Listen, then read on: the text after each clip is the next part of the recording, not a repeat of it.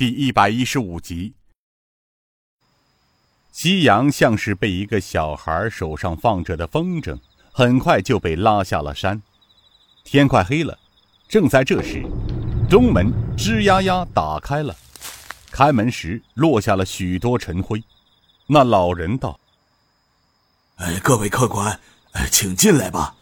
老主人同意你们留宿，并吩咐厨房为各位客官做饭了。”尹建平笑道：“太感谢您了，老人家。”老者笑道：“ 公子不用客气，老夫也只是这里的一个下人。若要谢，公子等会儿见了老太太，你再当面道谢吧。哦，对了，呃，那几间是马棚，你们先把马牵进去吧。等会儿我来给上草料。”进到院子里，大门关上。天王四星牵着马进了马棚，而尹建平则和香儿站在院子里面。香儿见尹建平正四下观望，于是便问道：“平儿哥哥，你看什么？”尹建平道：“哎，奇怪，这院子里的布置好眼熟啊。”香儿道：“怎么，平儿哥哥，你来过这里吗？”尹建平迷惘的摇了摇头，道：“我只是感觉似乎很熟悉。你看那个池塘、假山、楼亭、院子所布置的一切，我似乎都很熟。那假山里有个洞，洞里有三个小洞，有一个洞可以直接通到假山顶上。”香儿又道：“那我们过去看看去。”尹建平跟着香儿来到假山面前。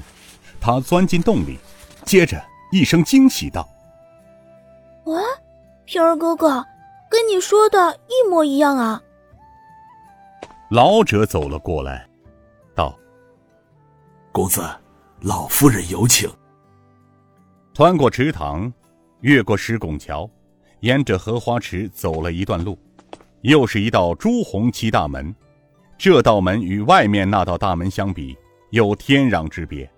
只见大门宏伟气派，门庭似乎是年内刚上过漆的样子。几尾金鱼在池中自由自在地游着，人刚经过，却吓得躲进了睡莲叶子下面。从中院大门进来后，尹建平眼前一亮，却见一簇簇牡丹、海棠、菊花争奇斗艳。绿条出上梢，蓓蕾池边摇，冷泉寒水碧。悠悠素手招。进到花的世界里，倒有一种徜徉在花的海洋中才会体会到的春深似海的绝妙之处。穿过花的世界，再往里走。尹建平轻声道：“里面是中院，进中院后还有一座假山，半径池水。”老人听到尹建平这么一说，先是一愣。然后表现出惊讶的表情，他回头向尹建平问道：“哎，这位公子是否曾经来过？”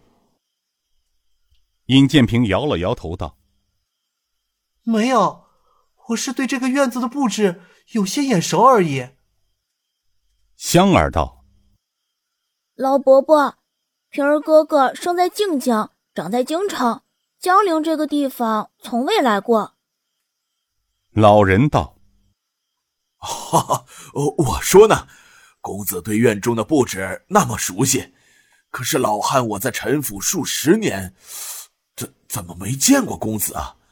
十多年前听老太太说，陈家有个姑爷，就在靖江当官，后来升迁到了京城。”尹建平心中一动，但没有吱声。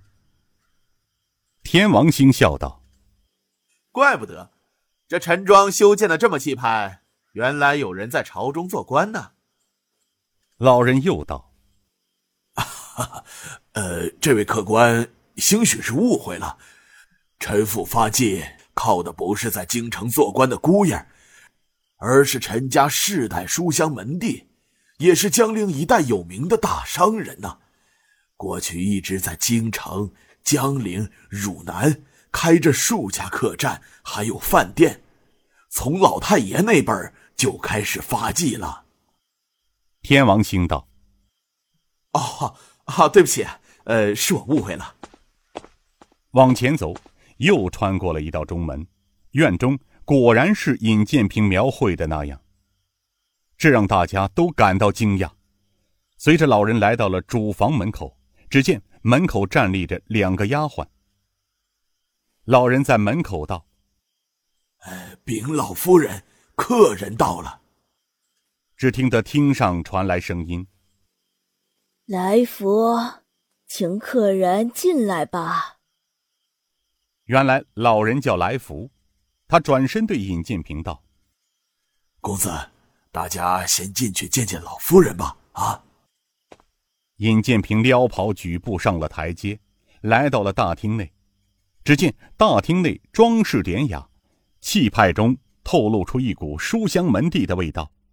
正厅一把雕木椅子上坐着一位年仅七旬的老太太，头发如雪，面色殷红，一副慈眉善目。身穿牡丹花簇锦缎袍子，外套一件裘皮褂子，手中捏着一串佛珠。